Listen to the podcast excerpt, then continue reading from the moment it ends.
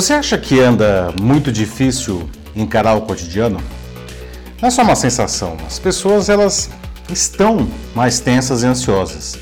Isso independe do que fazem, ou até mesmo se estão desempregadas e não conseguem se recolocar.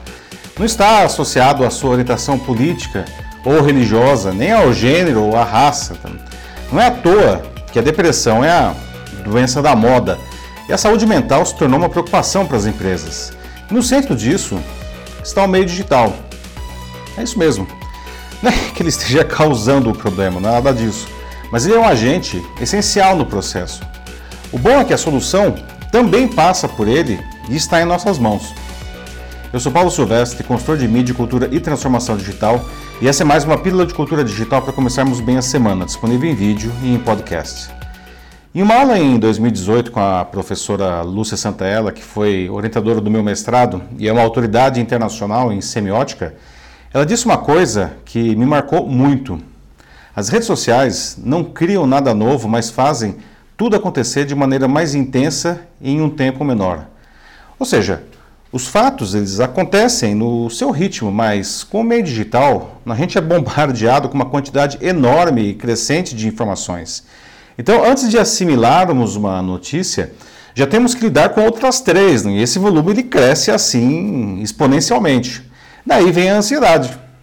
E como muitas dessas coisas trazem fake news, ou pelo menos fatos distorcidos ou exagerados, pode vir a depressão. Quer ver um exemplo?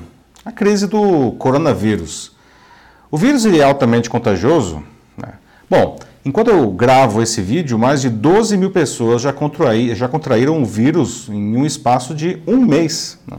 Uma pessoa infectada contamina 2,6 outras, né, na média. É mais do que uma gripe comum, em que um infectado contamina 1,4 pessoas em média. Mas muito menos que a catapora, né, que é aquela doença de criança, cujo índice é 8,5. Ou do sarampo, em que cada infectado contamina outras 15 pessoas em média. Ele é letal? Bom, o coronavírus mata em 3% dos casos, o que é muito, não? já vitimou 259 pessoas.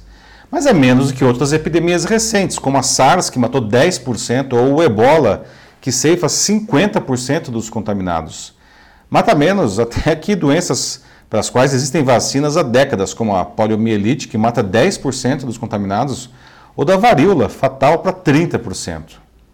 Ele já chegou ao Brasil? Bom, há pacientes em observação e em isolamento, mas até agora, pelo menos, não há casos comprovados aqui ainda. Esses são os fatos, né, que aliás vêm sendo divulgados pela mídia séria, ou seja, é uma doença perigosa, claro, né, e precisa ser observada com seriedade, mas não é o apocalipse zumbi. Não. A crise da SARS em 2002, por exemplo, foi mais grave e a humanidade não pereceu. Não. Daí veio o problema, né? como que isso chega nas redes sociais. Eu tenho observado muita gente acreditando e espalhando ah, todo tipo de notícia falsa, especialmente no Facebook e no WhatsApp. Nessas horas aparecem os vivaldinos que querem ter ganhos econômicos ou políticos, distorce, é, distorcendo os fatos a seu favor. E tem aqueles que simplesmente passam informações erradas ou inócuas, né, por ignorância ou má fé mesmo. Vi gente conclamando a população a aumentar o consumo de vitaminas para evitar a contaminação. Né? Vi até que a Fundação Bill e Melinda Gates, do fundador da Microsoft, teria patenteado o coronavírus em 2014 com o objetivo de redução populacional. Né? Sério, sério mesmo. Né? Gente, né? não caia nessa, né? É nessa hora que vem a ansiedade, não? que pode evoluir para a depressão e, em casos extremos, até para o suicídio, outro mal que é crescente no nosso tempo. A gente vive um momento triste da história de polarização extrema, de violência, de intolerância, de donos de verdade pipocando de todos os lados. Né? E todos esses sentimentos, essa percepção, é alimentada né, por nós mesmos nas redes sociais.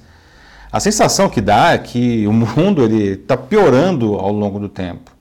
Mas na verdade não, tá? O mundo está melhorando. Não me refiro a esse ano, ao ano passado, aos últimos cinco anos. Né? A gente está num momento de crise, de piora mesmo. E isso contamina a nossa percepção, porque a gente está literalmente vivendo esses problemas na nossa pele todos os dias. Eu quero dizer que o mundo está melhorando ao longo de décadas. Né? Por exemplo, Segundo o IBGE, a expectativa de vida do brasileiro ao nascer chegou a 76,3 anos em 2018. Sabe quanto que era em 1900? 33,4 anos. 33,4 anos. Hoje tem muita gente que com 33 anos ainda mora com os pais. Né? Em 1900, na cidade, o brasileiro médio ele já precisava ter feito tudo na sua vida, né? inclusive ter filhos, porque ele morria. E isso acontecia porque a medicina era muito pior, não havia remédios e vacinas como hoje, não, nem antibiótico existia. As pessoas se alimentavam pior que hoje, acredite, se quiser, não? e as condições de trabalho também eram muito piores. Ou seja, a vida era muito pior. Mas essa melhora não foi exatamente uma coisa linear, assim, né? teve altos e baixos. Né? Se olharmos de longe, o gráfico, ele, isso aí não, não aparece tanto. Mas se a gente aproxima com uma lupa, a gente vê que teve anos de mais sofrimento e outros de mais bonança. Né? A diferença é que essa percepção no passado era menos intensa, inclusive porque não havia tantos veículos de comunicação. Hoje a gente vive tudo isso com muito mais intensidade. De novo, daí vem a ansiedade. Não? Temos que entender também que os fatos que a gente vive hoje, incluindo aqueles que muito nos angustiam, não são coisas isoladas que aconteceram de uma hora para outra. Eles são resultado de cadeias de acontecimentos que vêm de anos. De novo, fica difícil enxergar isso ah, estando no olho do furacão, mas fica fácil perceber olhando o passado sei lá, né, por exemplo, o início da ditadura militar no Brasil.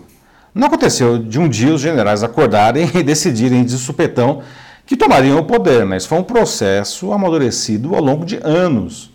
Por isso, digo que os jornais hoje eles contam os fatos do dia, mas quando a gente olha o noticiário consolidado do passado, os jornais eles se tornam livros de história incrivelmente detalhados. Isso ficou muito claro quando eu tive o prazer de ser o gerente de projeto que criou o Acervo Estadão, né, digitalizando todas as páginas do jornal que foi fundado em 1875. Vou até colocar o link para o acervo aqui nos comentários. Então, para que todos vivam melhor, a gente precisa cuidar de como a gente usa o meio digital. Sem falar que o que publicamos, mesmo que seja uma singela foto, constrói a nossa imagem digital. E em uma sociedade permanentemente online como a nossa, a nossa imagem digital é a nossa imagem. Tudo que a gente faz no meio digital mostra ao mundo o que somos. Né? E não pense que você vai conseguir enganar o mundo por muito tempo criando um personagem. Né? Os algoritmos das redes sociais têm uma incrível capacidade de extrair a verdade de cada um de nós e expor isso para o mundo. Né? E nos coloca em contato com aqueles que pensam como nós, reforçando ainda mais os nossos preconceitos. Portanto, não alimente os trolls. Não acredite em qualquer coisa, especialmente se vier de pessoas que vivem de atitudes extremas e radicais, não, de fake news, de cortina de fumaça. Né? E não se informe pelo WhatsApp e afins. Tem que usar esse incrível poder que todos nós temos nas redes sociais para construir algo que não seja bom só para você, quando aproveitamos o meio digital para construir algo que ajuda muita gente, que busque uma sociedade mais justa e equilibrada para todo mundo, nós não apenas melhoramos a nossa imagem, como também a gente diminui essa ansiedade imensa em que a gente vive. E aí, prontos para isso? Vamos lá, vamos construir uma boa reputação digital e ao mesmo tempo melhorar a sociedade que a gente vive. Conte com a minha ajuda para você e a sua organização fazerem isso, só mandar uma mensagem aqui para mim. Eu sou Paulo Silvestre, consultor de mídia, cultura e transformação digital. Um fraternal abraço. Tchau!